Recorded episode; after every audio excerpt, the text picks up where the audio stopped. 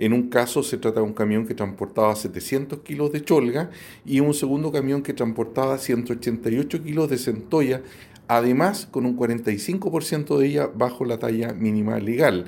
Eh, por estas eh, eh, circunstancias, que es una flagrante eh, violación a lo estipulado por la Ley General de Pesca y Agricultura, se procedió, como establece la ley, a la incautación no solo de los recursos, sino que de los medios de transporte.